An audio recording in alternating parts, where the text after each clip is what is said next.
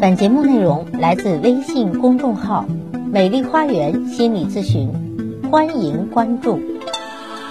大家好，欢迎来到美丽花园心理咨询，我是心理咨询师张霞。作为咨询师，有位咨客朋友问我说：“老师，会有人没有叛逆期吗？”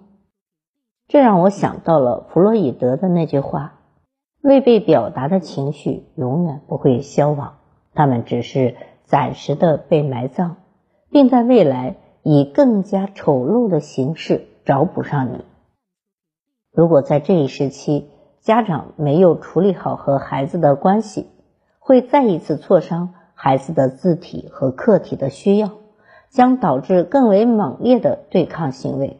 而这种对抗行为，实际上会让青少年感受到自体的力量感，所以之后的情况会变得更为复杂，有可能会产生这样一种情况，就是为了对抗而对抗。实际上，这种情况我们应该理解为为了体验到力量感而对抗。那到底什么是叛逆呢？叛逆。其实是个体在成长的过程中，随着自主意识的萌芽，在表达独立意识时，与外界的阻力发生对抗的情况，相当于青少年叛逆期的时候，为了表达自己的力量，表达自己的独立意识，跟家长发生对抗。而成长几乎贯穿着整个生命，成长或者说心理发展，其实就是个体。不断的与他人分离，并将自己与他人区分开来的过程，这个过程被命名为分离个体化。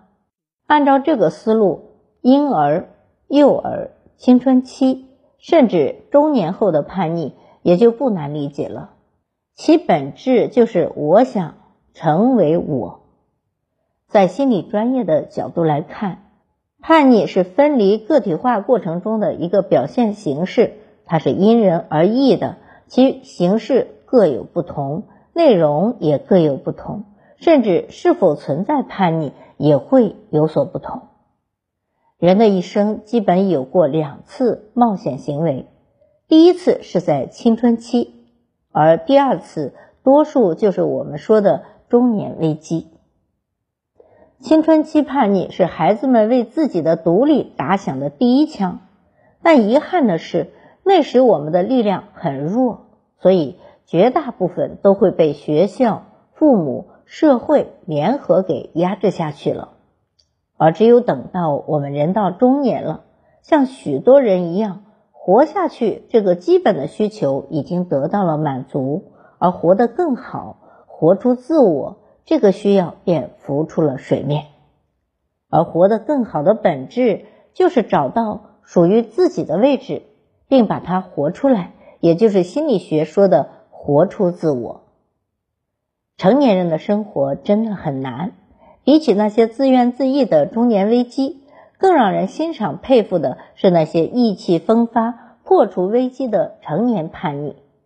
你有多久没有感受到？人生的开阔和自由了，对于很多人而言，可能很久都处在一种不知道自己是谁、究竟想干什么、能够干什么的状态中，迷失在每天朝九晚五的灯红酒绿中，不知道哪里才是自己最终的心灵归宿。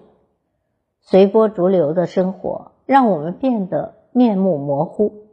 仿佛连人生的支配权都不再属于自己。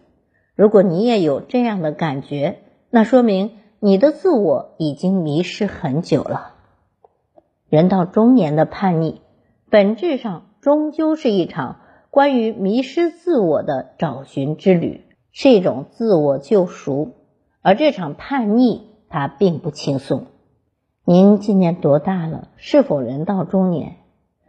如果你已经人到中年，想一想，你现在最见不得的是什么？经过多年的打拼、忙碌和经营，很多朋友最见不得的，应该是这么多年所积累的一切却化为乌有。可是有些人越是知道自己输不起，越是不应该在中年这个上有老下有小的年纪犯错，越是对自己的人生追求不够清晰。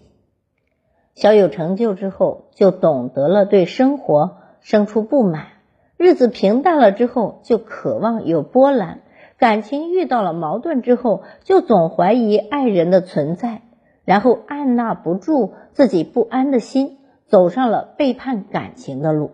中年出轨也是一种心理叛逆，叛逆之初，一切都是美好的。有很多人甚至会在这个时候认为自己再次遇到的人就是生命中的最爱，就是那个真正对的人，就是相见恨晚的恋人。他会感叹缘分弄人，会顾不得一切和对方厮守终生。但爱情是有生命期限的，当这份最初的吸引逐渐的平淡，两个人的交往也越来越多的时候，矛盾会有，不同频会有。各自现实的心理和利益心理也会有，最终，大部分人的背叛就会像是一种短暂开放的花，在绽放之后，剩下的是无尽的孤寂。那些说过的爱与承诺，那些幻想和经历的美好，都如凋零的花瓣一般，一点点的枯萎，最后消失，好像从来没有出现过。所以，中年出轨的情感往往只是昙花一现。那为什么我们需要中年叛逆呢？如果人到中年，内心还是一个孩子，就需要通过叛逆，让自己回到这个中年人的世界里。当我们长时间的处在一个我不知道自己是谁，要干什么，现在的工作生活不是我喜欢的，也不是我想要的。然后我也不知道我要什么的状态里，可能就需要来一场中年叛逆了。如果你也需要中年叛逆，但是你又不敢，或者说又怕麻烦，你压抑了这个需求，会怎样呢？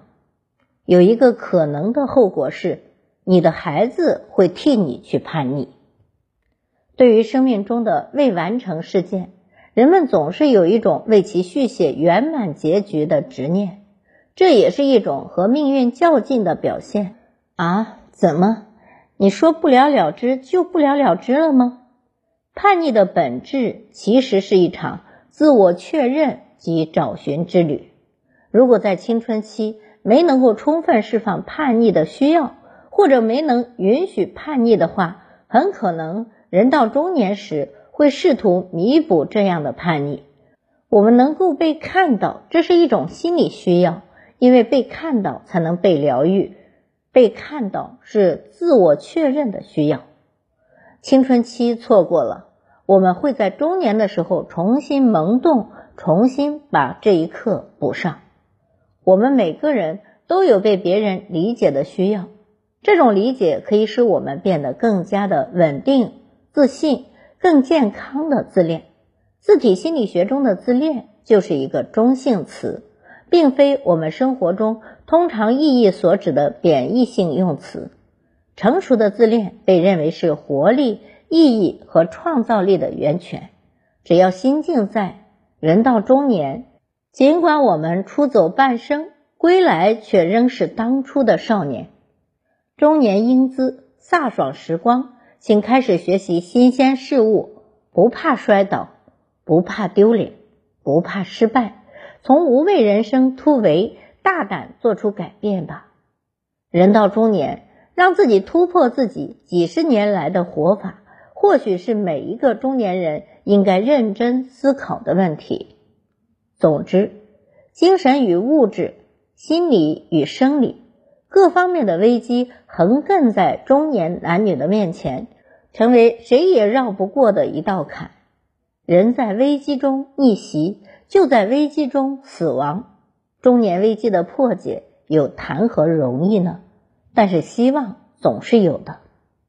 中年叛逆的人能够对自己的人生负责，为自己做出选择，并愿意承担选择的结果。叛逆的人有梦想，也有执行力。他们对已经逝去的年华和机会也懂得去哀悼，可以放下过往，向前看。中年挣扎的人，则永远在期待别人补偿过去未曾实现的愿望，总想让别人为自己的人生负责。他们的内心有着强烈的执念，是别人欠我的，所以别人应该还我，满足我。在这种执念之下，挣扎的人就像是一边折腾一边做着白日梦一样。例如，面对中年的职场危机，有些人辞职了，重新创业，但创业失败，又再创业，再失败。他们在不停的无效的折腾中，对世界充满了抱怨，或是指责社会不公，或是哀叹机遇难得。其实，不知道想干什么，就是觉得不折腾一下，可能死得更快，才是他们内心真实的想法。所以。中年挣扎的人，就是用不停的折腾，让自己相信我正在为自己而活，但其实他们却活在幻想中，幻想自己选择了完全不同的人生，就会获得与现在的截然不同的生活，而这一切终究只是一场幻想和泡沫。